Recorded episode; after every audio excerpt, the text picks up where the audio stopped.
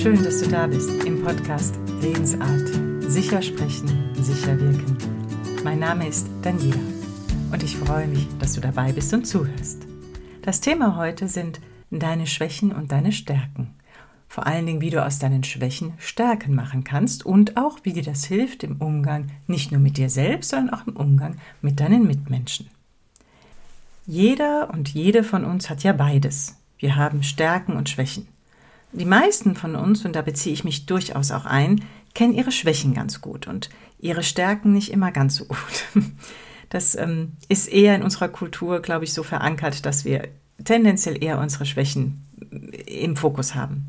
Und durch unsere Erziehung und so Sozialisation finden viele erlernte Bewertungen unserer eigenen Person statt. Und was dabei, wie ich finde, leider häufig übersehen wird, ist, dass in jeder Stärke eine Schwäche steckt und in jeder Schwäche auch eine Stärke. Ja, und es kommt sehr darauf an, wie du damit umgehst und wie du es nutzt oder wie du die Schwäche oder die vermeintliche Stärke nutzt. Es kommt also auf deinen Umgang damit an und es kommt auf den Kontext an, es kommt auf den Rahmen an, in dem diese Eigenschaft erlebt wird und mm, wie diese Eigenschaft eben ausgelebt wird. Beim Friedemann Schulz von Thun habe ich das Werte- und Entwicklungsquadrat kennengelernt. Das möchte ich dir jetzt hier nicht komplett vorstellen, doch da drin ist eben auch diese Idee, dass eine Eigenschaft in ihrer Übertreibung zu einer Schwäche werden kann, genauso gut wie, ähm, also egal, nicht genauso gut, sondern e, unabhängig davon, ob das eine Schwäche oder Stärke ist. Also ich mache es an einem Beispiel, ich glaube, dann wird es viel, viel klarer. Das klassische Beispiel, das Schulz von Thun häufig erwähnt, ist Sparsamkeit. Sparsamkeit wird oft als eine Stärke bewertet. Jetzt mal ob das auch deine Meinung ist oder nicht, sei jetzt mal dahingestellt, aber wenn ich das als positive Eigenschaft bewerte, ich bin sparsam oder ein anderer Mensch ist sparsam und der oder ich übertreibe es mit der Sparsamkeit, das kann dann eher zu einer Schwäche führen, nämlich bis zum Geiz führen. Auf der anderen Seite, wenn ich Großzügigkeit als was Positives bewerte, als eine positive Eigenschaft, kann sie zur Schwäche werden, wenn ich es mit der Großzügigkeit übertreibe und auf einmal bin ich ähm, verschwenderisch. Ja, also das so die Idee, dass in jeder Stärke eine Schwäche stecken kann und eben auch umgekehrt.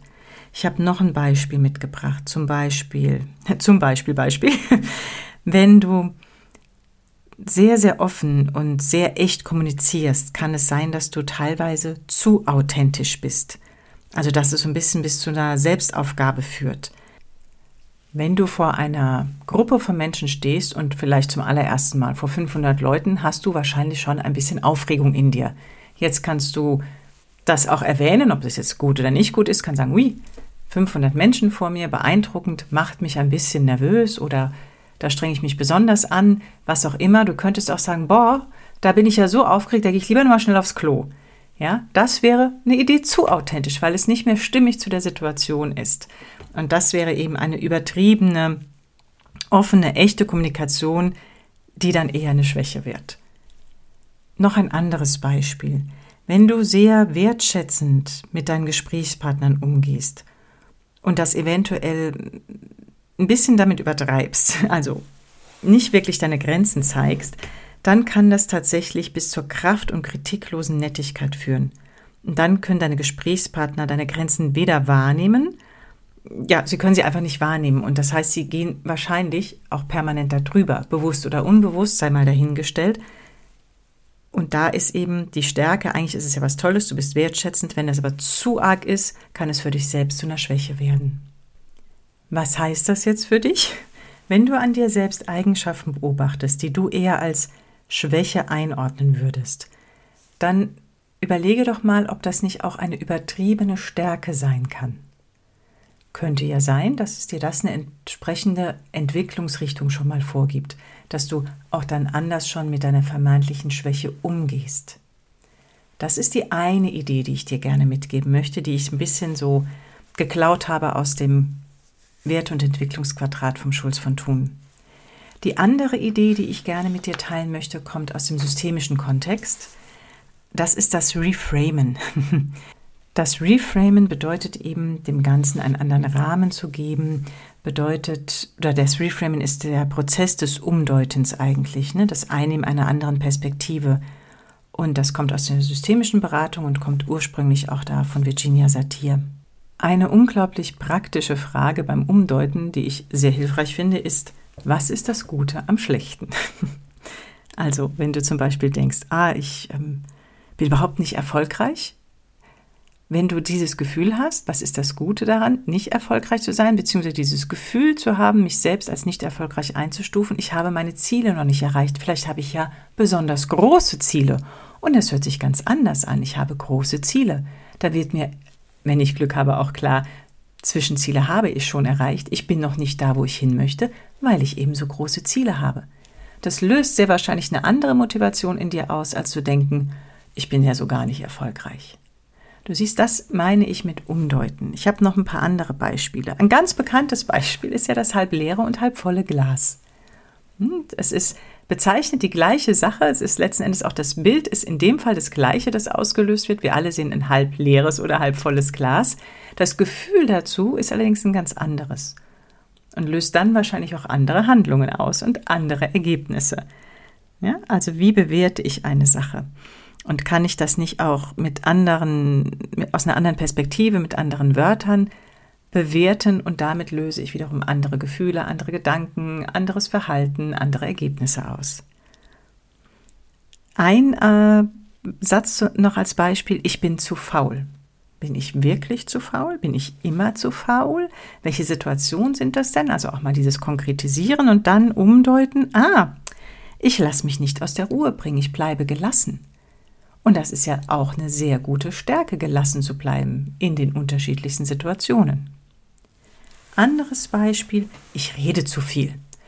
Ja, vielleicht ist auch sehr kommunikativ, ist offen, kann unterhaltsam sein. Vielleicht ist es in einem einen Kontext eher angebracht als in einem anderen, aber pauschal zu sagen, ich rede immer zu viel, ich bin zu faul, ich bin nicht erfolgreich, ich bin zu alt, ähm, ich bin zu dumm, das ne, sind Bewertungen, die dich nicht wirklich weiterbringen und dann ist es sinnvoll, das mal umzudeuten. Und da kann man auch mal beobachten, in welchen Situationen ist mir denn diese Eigenschaft sehr hilfreich und nützlich und ich bewerte sie gar nicht so negativ und kann ich das nicht auch auf andere Situationen übertragen, indem ich es vorher aber sprachlich ein Stück weit für mich umdeute und damit dann auch wiederum andere Gefühle hervorrufe und es mir leichter fällt, auf die anderen Situationen zu übertragen. Also, wenn du an dir eine vermeintliche Schwäche beobachtest, überleg mal, ob das vielleicht eine übertriebene Stärke ist und dann überleg mal, in welcher Situation dir diese Eigenschaft vielleicht auch sehr nützlich ist und ob du es für dich umformulieren kannst und dann auch übertragen kannst auf die Situation, in der du es als Schwäche erlebt hast. so viel zu deinen Stärken und Schwächen. Jetzt die große Frage, wie hilft mir das im Umgang mit anderen Menschen? Wenn du mit anderen Menschen zu tun hast, jetzt unabhängig davon, ob es deine Lebenspartnerin, dein Lebenspartner, dein Kollege, deine Mitarbeiterin ist, wenn die Beziehung ein bisschen, jetzt sagen wir mal, nicht so optimal läuft, dann ist es sehr menschlich und passiert ganz häufig, dass du dich eher auf die Schwächen des anderen konzentrierst oder auch auf das, was in der Beziehung nicht gut läuft, als auf das, was gut läuft und auf die Stärken der anderen Person.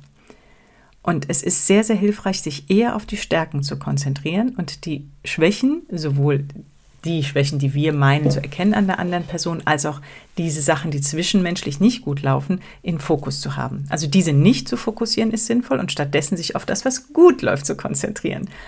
Auch hier gebe ich dir gerne Beispiele.